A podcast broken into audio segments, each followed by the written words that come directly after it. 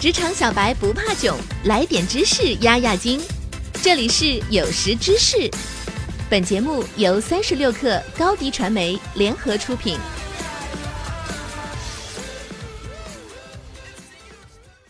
本文来自微信订阅号波波夫同学，作者波波夫。隐藏在卖场中的种种玄机数不胜数，而这些玄机对商家来说是吸金金律。但对消费者来说，则是让他们心甘情愿掏空腰包的深坑。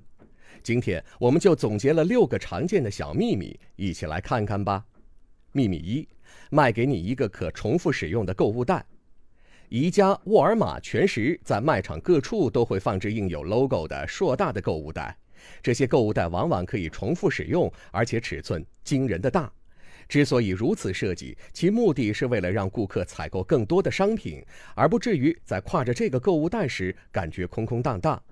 这个逻辑也可以用在大超市的手推购物车上。调查表明，推手推车逛超市的消费者会比空着手的消费者多百分之三十五的几率购买计划外的商品。秘密二：休息区并非只是一种福利。许多商场、书店都会提供给顾客免费的休息区，让逛累了顾客有处歇脚的地儿。你可以把这认为是商人对顾客的仁慈，但真实的情况是在休息区的附近陈列的都是颇有吸引力的商品，要么是半价清仓，要么是最新上市的尖货。总之，休息区的设置是为了让从另外一个姿势去欣赏这些商品。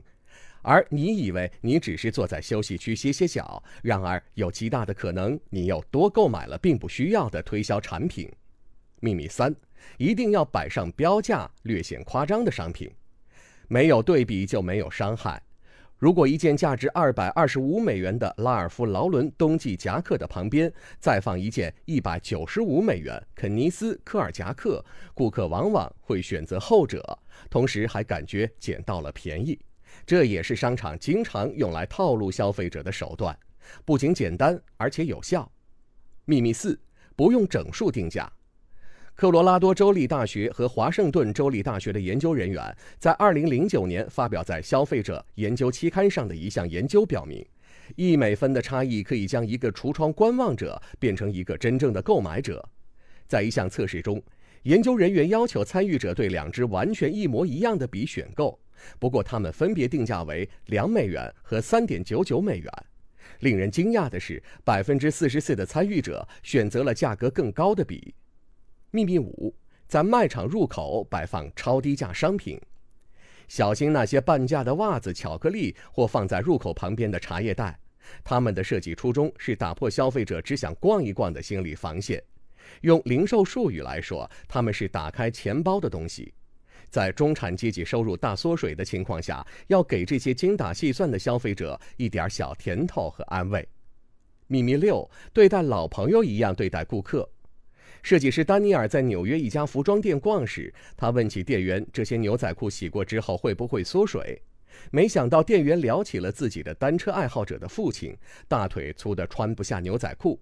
这个故事让他觉得很有趣，让他很放松，就好像他从朋友那里得到建议一样。结果他在那里买了五条牛仔裤，像朋友一样闲聊，会让消费者卸掉防备心理，这会促使他们接受更多的建议，购买更多的东西。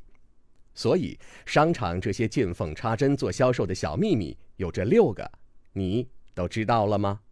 秘密一：卖给你一个可重复使用的购物袋。秘密二：休息区并非只是一种福利。秘密三：一定要摆上标价略显夸张的商品。秘密四：不用整数定价。秘密五：在卖场入口摆放超低价商品。秘密六：对待老朋友一样对待顾客。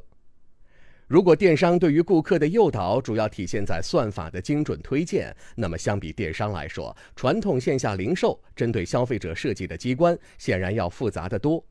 那些不着痕迹的促销小手段也要精巧得多。好了，本期内容就是这样，我们下期不见不散。下载三十六课 APP，一网打尽商业大事件与科技新鲜事儿，轻松获取新鲜谈资。